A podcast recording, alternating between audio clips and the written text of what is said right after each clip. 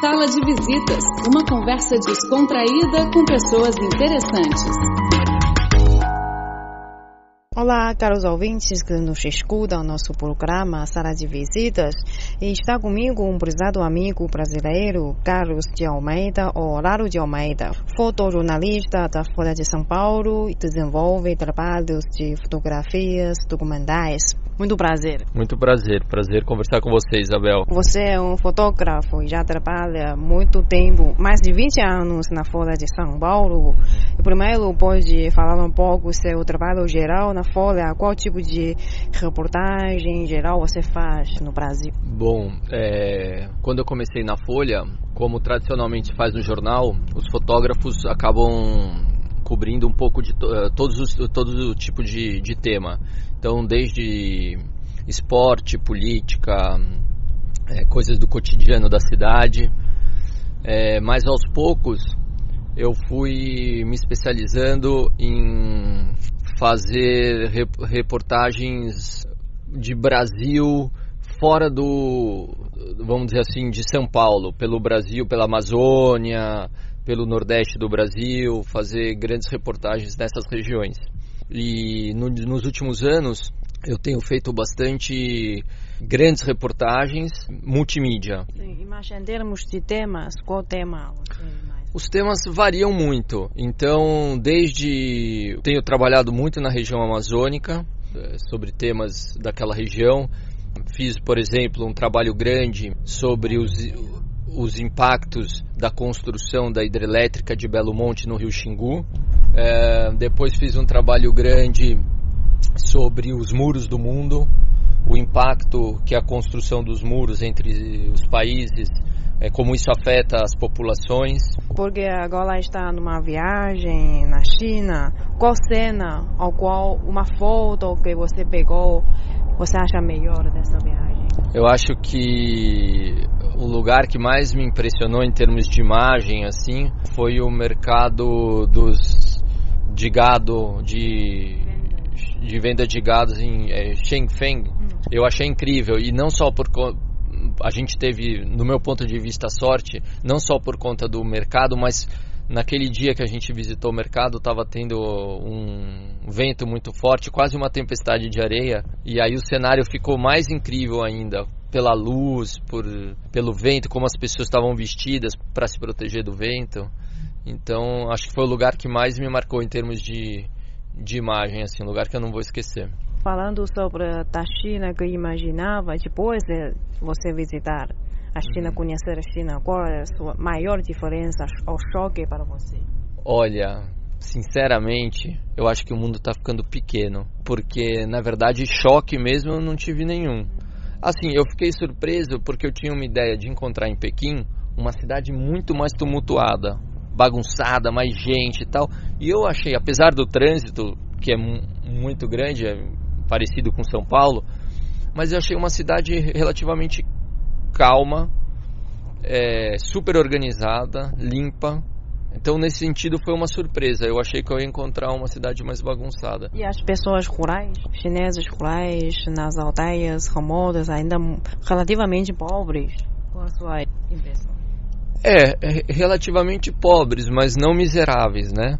Acho que tem um. Mesmo nas vilas que a gente visitou, tem uma pobreza, mas também tem uma certa organização. Tem um. A vila que a gente foi ontem, por exemplo é uma vilazinha super bem cuidada, né, em ordem, limpa, toda pintadinha. Então eu achei o interior bem organizado. Lógico, tem lugares que a gente passou, que não parou, mas que a gente passou, que a gente vê que é mais pobre, que está mais desorganizado e tal. E aí você vê que tem um caminho ainda para a China para poder é, deixar todo mundo num nível de vida é, razoável, né? E você, como fotógrafo, gosta de. costuma de observar gente na rua e com esses dias na China, você já começa a pensar essa esta grande diferença de cultura e modo de pensar, né? Então, tem tem uma diferença, eu acho, no modo de pensar, uma coisa básica entre diferença entre brasileiros e chineses, que os brasileiros estão sempre falando mal do Brasil e os chineses estão sempre falando bem da China. Eu acho que essa é uma diferença básica.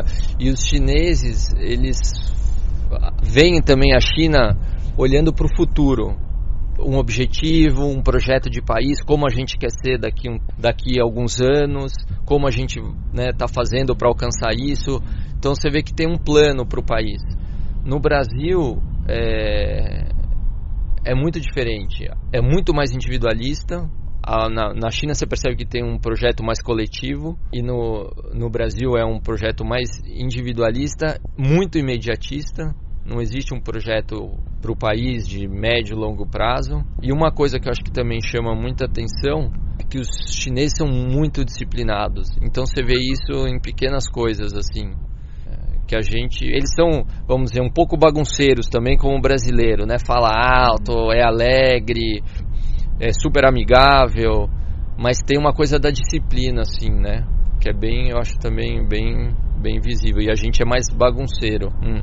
Sim, já começou a entender um pouco a China, porque a China é assim com nosso partido, esse regime político. Ah, e a China tem uma história milenar e muito complexa. Então, assim, o que a gente, o que eu, que eu recebi, né, que eu captei de informação é uma coisinha muito superficial. Sim, sim. Mas porque antes sempre tem algum mal entendimento, algum preconceito em relação à China. Talvez hoje você comece a pensar que a China é um modelo muito interessante. Não, sem dúvida. Eu acho que a China é um modelo muito diferente do resto do mundo, né? Sim.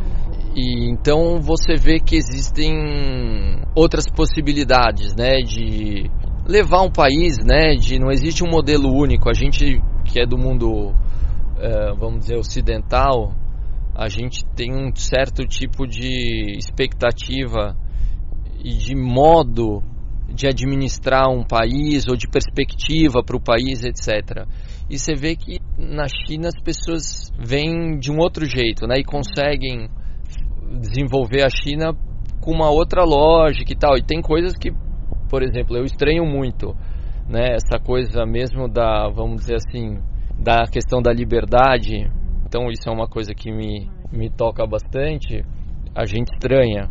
Mas ao mesmo tempo as pessoas estão aí, estão melhorando de vida. Então te faz pensar, né? Então você vê na China é um outro modelo, tem coisas que eu acho que estranho muito, mas são culturas diferentes, né? E por isso vocês escolhem esse tema de desigualdade, uhum. também pobreza, uhum. e visitamos aqui várias fábricas. Parece muito preocupado com essas máquinas que tiram lugares das mãos obras. Ah, sim, eu sou pessimista. Eu acho que o trabalho está acabando e eu acho que essa questão da desigualdade, isso esse projeto que a gente está fazendo tem muito a ver com essa questão, né? Que tem tá tudo meio interrelacionado, a questão da globalização, a questão da eh, revolução tecnológica e agora tem um componente ainda que acho que tende a piorar essa falta de emprego no mundo, que é a questão da inteligência artificial. Cada vez mais vai ter mais máquina fazendo o trabalho dos homens e o que você vai fazer com esse monte de gente que precisa trabalhar? Então é uma coisa que me preocupa. E, e aí, é, enfim, o mundo ficando cada vez mais desigual, as pessoas não tendo trabalho.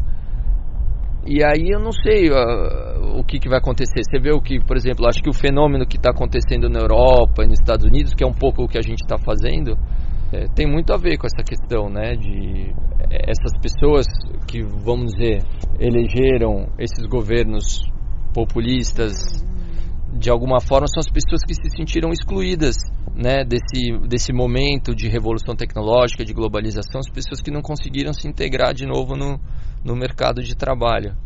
E isso tende, eu acho, a, a piorar com esse avanço da tecnologia e, e agora ainda da inteligência artificial.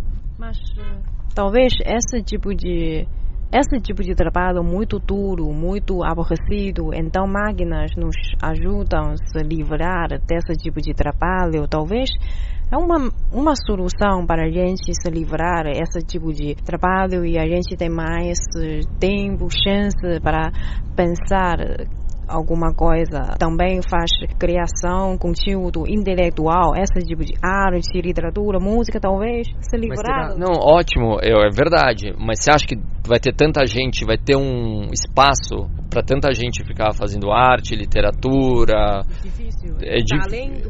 Eu, talento. além disso, é exato, precisa de talento, etc. Nem todo mundo tem talento. Uhum. E o que, que você faz com essas pessoas que não têm esse talento? Então acho que absorver toda essa, essa mão de obra é um desafio, assim. Tanto é que existe uma discussão já entre economistas e tal, falando desse projeto de renda mínima. De dar uma renda mínima Não, tá, para as pessoas poderem sobreviver, porque não vai ter trabalho para todo mundo. E, e talvez por isso os governos os empresários incentivam, estimulam que consumo para alavancar o desenvolvimento econômico. Então, aí é para mim é o pior, pior dos mundos, porque é uma questão de sobrevivência, eu acho, do planeta, porque a gente não pode continuar consumindo e crescendo e consumindo desse jeito, porque o planeta não aguenta planeta é finito, né? Não é um, um espaço infinito. A gente está aqui nessa bolinha e é o que tem está aqui dentro. Então, eu acho que é uma péssima ideia, na verdade. Pode ser que seja boa para a economia, mas pensando a longo prazo para o planeta, eu acho péssimo. Essa talvez leva à extinção dos seres humanos, não sei, talvez um dia no futuro. Talvez um dia no futuro. É que o ser humano é que nem barata ele se adapta, sobrevive a tudo. Daqui a pouco a gente vai estar tá fazendo umas colônias, sei lá, em algum lugar do espaço. Mas que o planeta vai sofrer muito nesses padrões de consumo que querem. É, como nos Estados Unidos, é uma loucura o que as pessoas consomem. Que a gente estava conversando, você tá olhando um, a, a televisão, passa uma propaganda de comida péssima qualidade, aquelas coisas uh, fast food, não sei o que Aí na propaganda seguinte é o remédio para curar aquela aquela coisa que você comeu, que te fez mal, e aí você tem o remédio para curar. E assim vai, é um ciclo de te, te levando para o consumo, você consumindo, e não. Que civilização é essa, né? Por último, porque uh, toma em conta esse trabalho, esse documentário que está fazendo, já percorre Estados Unidos, França, Inglaterra, vários países. E no final, o que você queria levar alguma coisa para o Brasil fazer reflexão ou fazer algum qual é o objetivo desse documentário? Não, acho que o objetivo é mostrar que a desigualdade é problemas mais graves é, do Brasil e que o modelo, eu acho que o modelo que a gente que está é, vigente no mundo e tal só está acentuando ainda mais a desigualdade no, no mundo.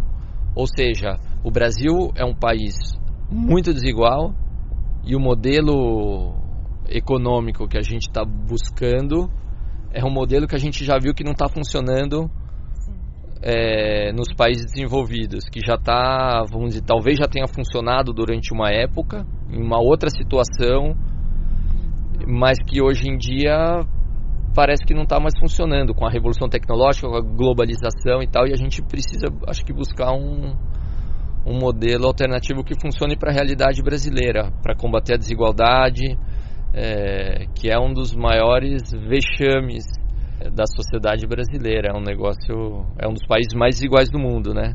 Muito obrigada pela essa entrevista e no final eu desejo grande sucesso do, desse documentário. Eu, esperamos que uh, alguns meses depois a gente assiste esse documentário na Folha de São Paulo. Muito sucesso para esse trabalho. Obrigado, Isabel. Foi muito legal viajar aqui com vocês e espero voltar novamente aqui para a China e também ver como que porque aqui as coisas na China mudam tão rapidamente. Então daqui de repente alguns anos eu vou voltar e vou ver uma, uma, China, outra China. Sempre bem-vindos. Obrigada.